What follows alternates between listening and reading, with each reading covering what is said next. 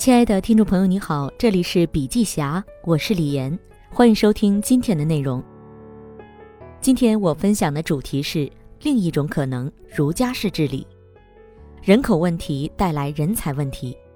我曾在微软工作近十四年，很自然地形成了对于人力资源的看法，包括架构、组织、系统、双轨制和薪酬带宽等一系列制度。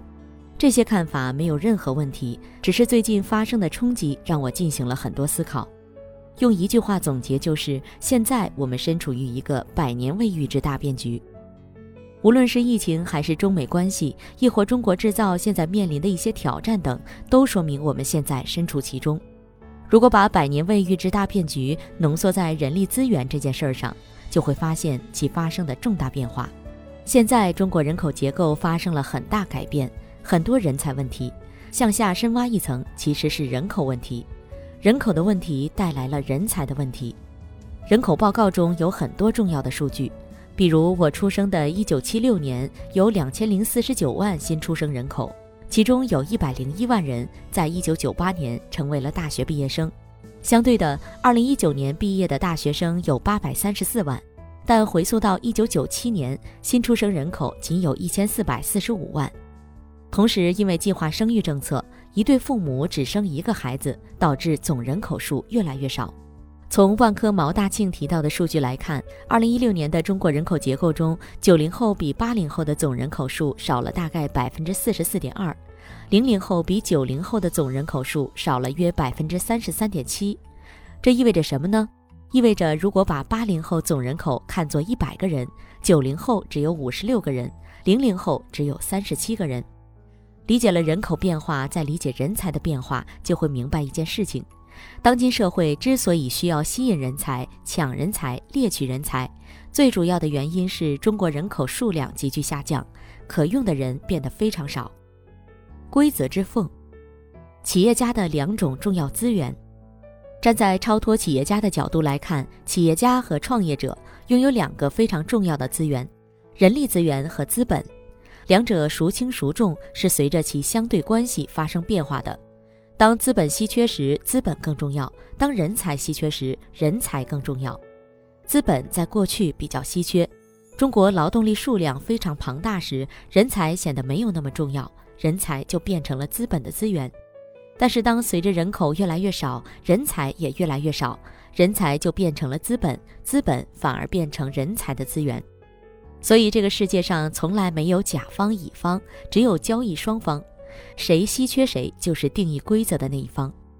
摸墙游戏，当资本稀缺的时候，用资本定义规则，这些规则包括应该如何招人，用什么模型，什么组织架构，什么薪酬结构，什么竞争体系。当资本定义规则，可以让管理变得简单，让管理变得可控，但是只要是规则，就有缝隙。定义一个摸墙困境的小游戏，在屋子里，谁能第一个双手碰到屋子里的任何一面墙，就算赢了。如果在个人主义的游戏里，大家都会蜂拥而至去靠近墙，并且一定会发生踩踏事件。如果修改一下游戏规则，在靠近墙的过程中，如果碰到人，不要踩过去，而是用双手扶在这个人的肩膀上，然后由前面的人去摸墙，这样的话能够防止踩踏。并且最终一定有人能摸到墙。摸墙游戏的规则如此简单，但依然有漏洞。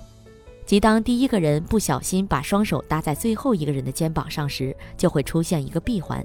此时没有人知道自己身处环中，每个人都以为自己不是最后一个人，持续往前走，边走还边责怪是谁这么笨，为什么还没有碰到墙？凡是规则都有漏洞。当规则有漏洞的时候，我们就不断试着修补规则。完美规则，如果越复杂越有可能出问题，那么将规则变得简单一点，是否能将规则定义得更加完美？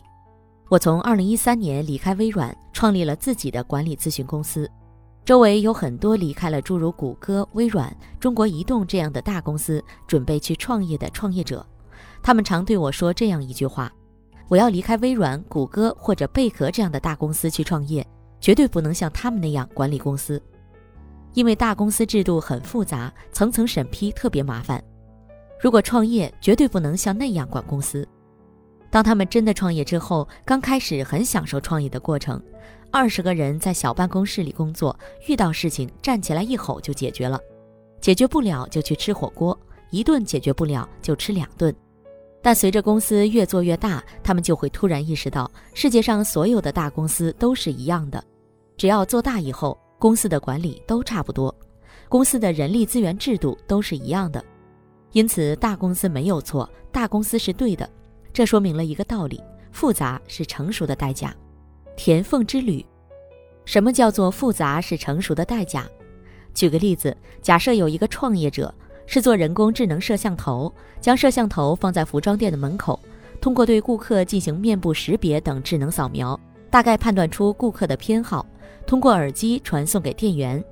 如为顾客推荐小黑裙，会卖得很好。制度的裂缝，如果不像大公司那样管理，用最简单的制度和规则，卖出去一套商品提成百分之三十，这个制度能不能避免摸墙的困境？这时会遇到一个问题：销售提成百分之三十的规则会导致销售不断申请折扣，因为东西越便宜，销售越好卖。但是产品是有成本的，最后售价会无限接近于成本价，销售拿到很多提成，公司却不挣钱。看似完美的制度开始有一道裂缝了，凡是制度都有裂缝，那怎么办？填缝之旅，销售提成转变为利润提成。如果制度不能用销售额提成，是不是可以用利润提成？将成本核算机制计算进去，那么公司和员工之间就达到利益相融了。听上去很完美，但是又遇到一个问题：当公司越做越大时，发现这套系统在上海以外的市场。西安也有很大的需求，公司特别想把上海业绩很好的销售派往西安，可是销售不愿意去。为什么不愿意？因为 GDP 的差异导致销售在上海可以卖一千万利润，而在西安花费同样的努力只能卖到四百万利润。所以，如果按利润提成制度，销售肯定不会去西安。这时，公司出现了一个词“肥缺”。公司一旦有肥缺之后，政治斗争、潜规则、各种各样的利益帮派便会形成，提成制转变为奖金制。为了避免这样的肥缺产生，公司要给每个城市制定不同的指标。西安是四百万，上海是一千万。这家公司终于从提成制变成奖金制，通过指标完成比例获得奖金。奖金制转变为加权指标。但是奖金制又会遇到新问题。当公司推出一个战略级别的新产品时，旧产品单价一万元，新产品单价两千元，让销售主推新产品，会发现没人愿意卖，因为相对于卖一万块钱产品所能完成指标的难度，付出同样的努力和沟通成本，两千块钱的产品就不值得卖。公司的战略没有办法变成员工的行为。此时，公司决定开始加权，一万不变。两千乘以五，以此类推，加权之后，公司的指标就变成加权指标了。至此，聪明的销售们终于再也算不清楚一个月的奖金是多少。而公司开发了一个网站，美其名曰帮助销售计算奖金。加权指标转变为超额奖金。当公司增长达到天花板和瓶颈时，为了激励销售，可以按照季度发奖金。可是销售如果在第二个月完成业绩，那么第三个月就会松懈，因为要把业绩留在下个季度。对于超过三个月的绩效，公司如果发超额奖金，就会发现原来的十个销售现在只有一个销售出单，因为当这名销售拿到超额奖金后，会奖励给其他员工。如此循环下去，公司每天都与员工在博弈以及斗智斗勇，这个游戏玩到最后没有尽头。这个世界上没有完美的游戏规则。会一直循环下去，直到公司变得复杂无比。裂缝的根源，问题到底出在哪儿呢？当员工把工作当成手段时，博弈就成为了裂缝的根源。我们到底希望员工把工作当成目的还是手段呢？如果把工作当成手段，目的有可能是获得更高的收入；一旦把收入当成目的时，工作手段就以能不能拿到收入为目的。把工作当成目的，把钱当成结果的时候，我们就有可能逃离这个游戏。破局之法，摸墙游戏唯一的破解之法是什么？只要有人放手说我不玩了，游戏就停止了。所以，思考这样一个问题：在资本强势、人才不够强势、资本更稀缺的时候，不断用规则管理公司带来了极大的掌控感。但是，这种管理非常困难，因为公司会想：如果不管理、不给奖励，员工凭什么好好工作？会浮现很多恐惧与担心。那么，追溯历史，世界上有没有一些公司或行业早就已经进入了人力资源大于资本的时代？咨询行业其实就是人力大于资本，很少有融资，因为人就是资本，不需要融资。同样的，会计事务所和律师事务所等行业也是如此，成为很多大型机构去研究的对象，因为其早就进入了人力和资本博弈的另外一端，天平的另一端已经翘起。儒家式管理定义：儒家式管理的对立面是法家式管理，即制定所有的规则。比如商鞅变法，只要把木头扛到某个地方就付钱，也就是完成一件事儿就会得到回报。变换成咨询公司的角度，全球范围内很多咨询公司治理方式都是类似的。我们今天给他们起了一个名字，叫儒家式管理。拿不拿奖金？以某家战略性管理咨询公司为例，接到某一个大型战略咨询的五百万项目，有二十位顾问进驻项目，提供咨询服务。结案之后，这二十位参与项目的顾问拿不拿奖金？把咨询服务卖给公司的销售拿不拿奖金？在很多跨国咨询公司里，无论是销售还是咨询顾问，参与任何一个项目都是不拿奖金的。这就打破了很多人对管理和智力的理解。如果不拿奖金，员工为什么要好好工作？如果拿了奖金，员工确实有可能会好好工作，但会出现另外一个问题。就是员工会卖给客户更多客户不需要的东西，会导致员工更关注自己的收益，而不是团队的收益。升职还是离职？如果不给奖金，员工为什么仍为公司工作？其对应的制度是这样的：某些咨询公司员工最开始是最低级的顾问，一直参与项目不拿奖金。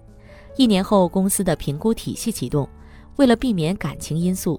由一位未与其共事过的陌生合伙人给这位顾问周围二十个人打电话，最后综合所有意见给这位顾问打分评估，决定这位员工是升职拿三倍工资还是离职。这样的制度意味着每一年这位员工都要面临升职还是离职的选择，整个过程中间是没有奖金的。只要没有奖金，就解决了这个问题。我们不得不承认，没有办法制定出完美的奖金制度。既然如此，那么就不制定了，让员工自己选择努力工作、升职或者离职。合伙人如果升职到最高级别，就会成为咨询公司的合伙人，参与分配公司的留存利润。无论有多少合伙人，都将当年的留存利润平分。平分意味着，虽然我更努力，但和别人拿的钱是一样的。这时就要看当初决定选你时，你是不是一个升职为合伙人之后就不干活的人。很多通过股票的方式激励员工的公司都可能出现过这种情况。员工一旦拿到股票，就意味着成为老板，终于不用工作了。成为合伙人时，大家都能相信彼此，背靠背为了共同目标努力工作。听上去好像很不靠谱，但这家公司今天非常成功。用这种模式存活了将近一百年时间，其背后一定有逻辑支撑着这种看似的不靠谱。这个逻辑就是只招成年人，只招成年人。什么是成年人？只招成年人意味着只招愿意自驱的人，这样就可以将管理不自驱的人的方法论都扔掉。所有的方法论都是用来管理不自驱的人。当筛掉这群人之后，所有的方法论都可以丢掉，可以自我驱动。成年人这个词来自于一家美国很知名的互联网公司网飞，这家视频企业也在用咨询公司的逻辑管理大型公司。网飞鼓励员工去面试，允许员工去市场衡量自身价值，因为网飞给员工支付的一定是市场中最高的薪水。当这样挑选完以后，员工就要专心工作了。一旦发现员工没有好好工作，没有任何考核制度，直接支付六个月薪水，解除劳动合同。甚至很多员工在一开始入职的时候就承诺支付其四个月工资，不用等待试用期。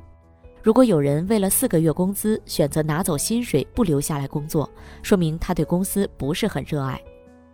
网飞用这一系列制度招聘了所谓的成年人，就可以废弃所有为了管理不成年人的制度。所以，解决问题的前提是我们一定要招成年人。成年人的特征，高效能人士的七个习惯里面，前三个习惯可以很好的对应成年人的特征，即积极主动、以终为始、要事第一。积极主动，始终为心中的目标工作，不是为结果工作。赚钱永远是结果，找到愿意相信这句话的人共事。以终为始。当把未来当成自己要实现的目标时，自己就会定义过程，会设计蓝图。公司帮助其设计的所有蓝图都可能会有偏差。举个例子，我特别喜欢极限旅行。去北极点时是乘坐核动力破冰船去的，这不是能被极限运动者承认的方式。极限运动者承认的方式是乘坐直升飞机飞到北纬八十九度的地方，下飞机后拿出 GPS 的卫星地图。看看离北极点北纬九十度还有多远，然后设计一条路线。因为北极点附近都是浮冰，浮冰有裂缝，要找到一条没有裂缝的路径。老板是无法给运动员定义路径的，因为第二天早上醒来第一件事儿就是要重新拿出 GPS 和卫星地图查看我们的位置，脚下都是浮冰，有可能会倒退五公里重来。所以，老板是无法定义考核目标，只能给出目标。等到第三天再拿出 GPS 重新设定路径时，第一天的路径依然是重要的，因为这条路径只有可能产生于员工。这就是以终为始，要事第一。有很多方法论讲轻重缓急，今天不多赘述。利益共同体和事业共同体以及命运共同体，企业应该用成年人的方法。避免用管理未成年人的方法给成年人加速。如今有一些人才是被埋没的，真正优秀的人才不会投简历给企业，因为他们都在被重用，企业只能主动去寻找，只有给他们目标才会被驱动。因为上一家雇主可能也是非常好的企业，只有远大的目标才有可能驱动他们。我们和员工之间的关系总结为三个词语：利益共同体、事业共同体和命运共同体。假设左手是人才，右手是资本。当资本比人才更重要的时候，要运用规则管理员工；当人才比资本更重要的时候，我们要懂得和员工之间从利益共同体变成事业共同体，再变成命运共同体。今天我们正在不可避免走向这个时代。十年之后，站在台上讲话的可能不是各个公司的 HR，而是各个行业最顶尖的大牛。站在这里说，我最喜欢什么样的公司？我选公司的标准是什么？台下的 HR 拼命记笔记。最后，祝愿大家的公司都能招到成年人，用人心激发人心，而不是用控制管理事情。好了，今天的内容分享就到这里，感谢收听，我们下次见。